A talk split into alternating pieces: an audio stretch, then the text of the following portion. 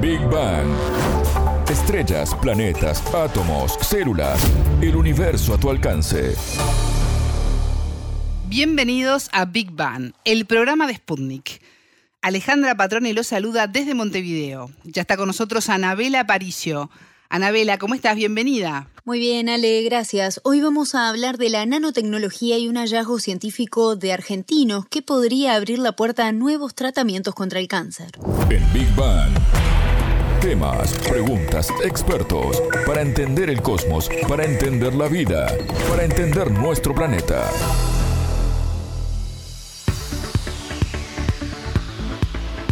En el marco de una investigación internacional que incluyó a científicos de España, Italia e Inglaterra, los argentinos lograron comparar la acción oxidativa de un pequeño material en células tumorales y sanas. ¿De qué se trata este trabajo, Anabela? Para conocer los detalles y entender mejor de qué se trata, hablamos con el biotecnólogo argentino Juan de Vida, que es becario del CONICET en el Instituto de Investigaciones Físico-Químicas Teóricas y Aplicadas de su país. Él, junto a Félix Requejo y Lisandro Giovanetti, trabajaron en la siguiente investigación. Nosotros veníamos trabajando con unos nanomateriales muy novedosos que se llaman clusters o aglomerados de pocos átomos, en particular, el grupo de investigación en el que yo pertenezco, en el Instituto de Investigaciones Físico-Químicas Teóricas y Aplicadas de la Ciudad de La Plata, que pertenece al CONICET y a la Universidad Nacional de La Plata, veníamos colaborando con algunos grupos, sobre todo de España, de la Universidad de Santiago de Compostela, pero también incorporamos colaboraciones con grupos de Inglaterra y de Italia. Y la línea de investigación se basaba en realidad en analizar el poder catalítico de estos nanomateriales y qué efecto tenían sobre unas proteínas particulares que cumplen una función esencial para la viabilidad celular. Estas proteínas lo que hacen es regular lo que se denomina la homeostasis redox celular, que es un equilibrio químico que es fundamental para que las especies químicas que están oxidadas y reducidas no terminen dañando a las células. Bueno, esos ensayos a nosotros nos dieron bien, sobre todo desde el punto de vista de la investigación básica, ¿sí? analizando el mecanismo en el que sucedía esta, esta catálisis oxidativa. Y lo que pudimos observar es que, bueno, conociendo obviamente algunas características de, generales ¿no? de las células tumorales, que se caracterizan sobre todo por tener desregulados todos estos mecanismos que yo te, comentaba recién, uno en particular es que hay dentro de las células tumorales hay una excesiva producción de unas moléculas que se denominan especies reactivas de oxígeno, que es, eh, la sigla es ROS. Lo que vimos es que estos nanomateriales que nosotros utilizábamos tenían un poder mucho mayor en las células tumorales justamente por la presencia de estas especies reactivas de oxígeno.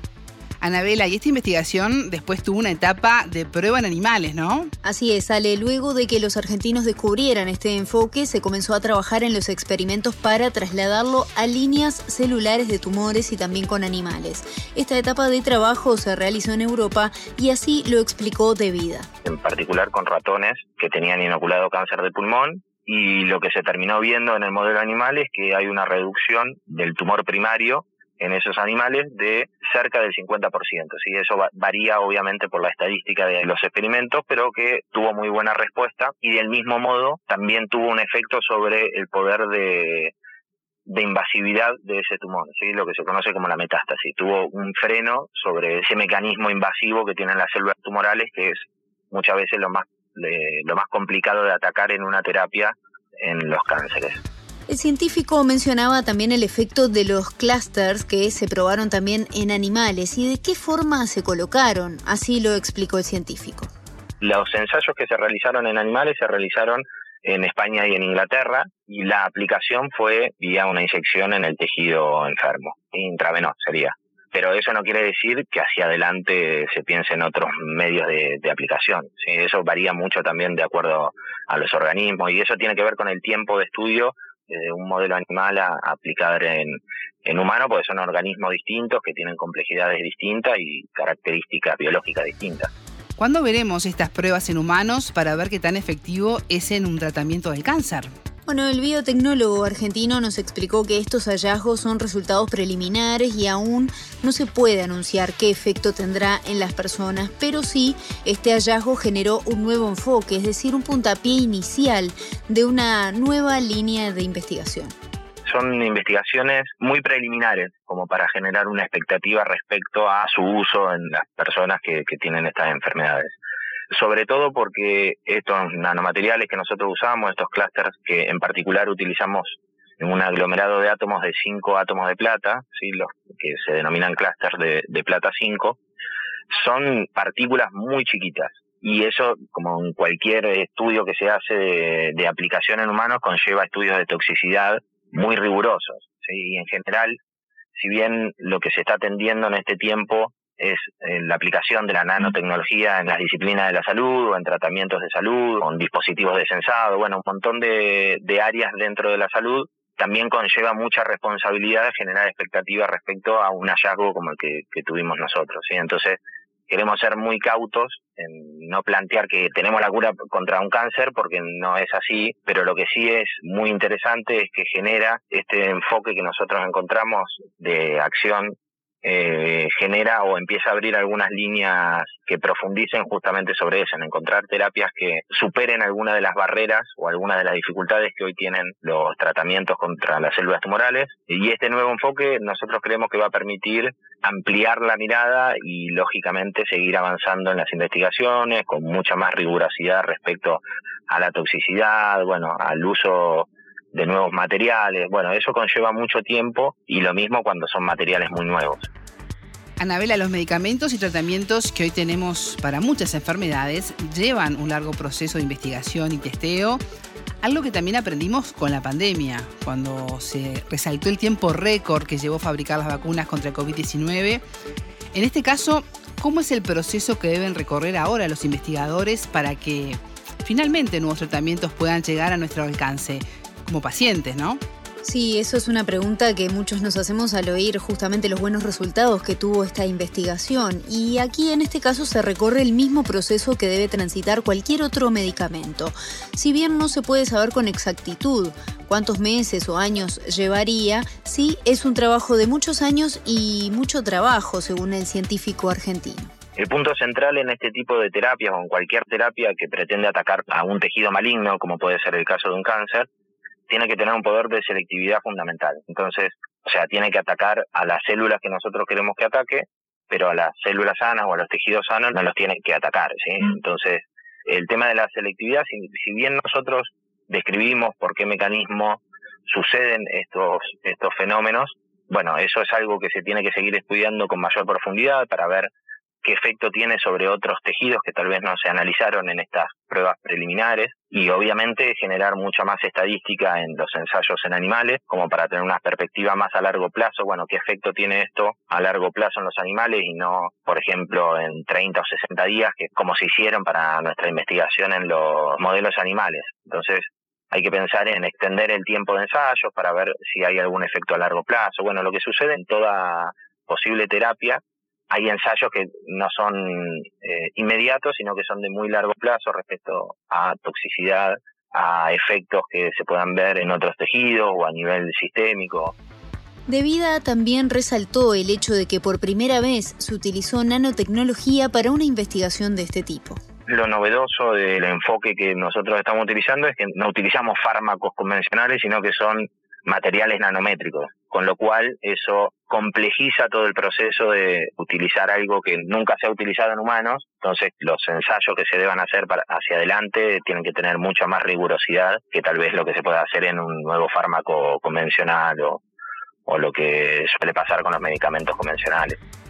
Anabel, algo que también me quedó resonando es el tema de la nanotecnología. ¿En qué consiste exactamente? Sabes que también le consultamos al respecto al científico argentino, pues es algo que está ganando cada vez más terreno en diferentes ámbitos de nuestra vida y la medicina es uno de ellos. Es un área de estudio muy amplia, que muchas disciplinas aplican la, eh, esta idea de la nanotecnología. Eh, porque lo que sucede, sobre todo en los nanomateriales, lo que sucede es que los elementos químicos, como los conocemos, tienen propiedades características. Por ejemplo, podríamos decir que el oro, así en términos generales, por ejemplo, no se oxida. Uno puede tener un anillo de oro toda la vida y no se oxida nunca. Bueno, eso a escala nanométrica no se cumple. Por ejemplo, se pueden tener nanopartículas de oro que se oxiden. Entonces, las posibilidades que abre la nanotecnología o los nanomateriales, ¿sí? estos son materiales a escala que son una mil millonésima parte de un metro. Es verdaderamente muy, muy pequeño y la química se comporta completamente distinta. Entonces, como que cada nanomaterial nuevo que se utiliza es como si fuese un elemento químico nuevo porque tiene propiedades muy novedosas y eso abre las posibilidades de estudiarlos en muchas áreas. Y en particular nosotros tenemos esta aplicación de salud, pero también hemos visto en algunos ensayos medios cualitativos que también podrían tener aplicación en la industria. Bueno, eh, eso es lo que permite la nanotecnología. Tú comentabas que esta investigación implicó el trabajo de varios países, lo que deja en evidencia también la importancia de la colaboración y la investigación en conjunto más allá de las fronteras terrestres. Sin duda, Ale, y sobre esto hablamos también con el científico argentino, quien resalta la importancia también del trabajo interdisciplinario, que esto permite tener diferentes ópticas sobre un tema y lograr así buenos resultados que nos benefician a todos como sociedad todas las disciplinas tienen lenguajes distintos.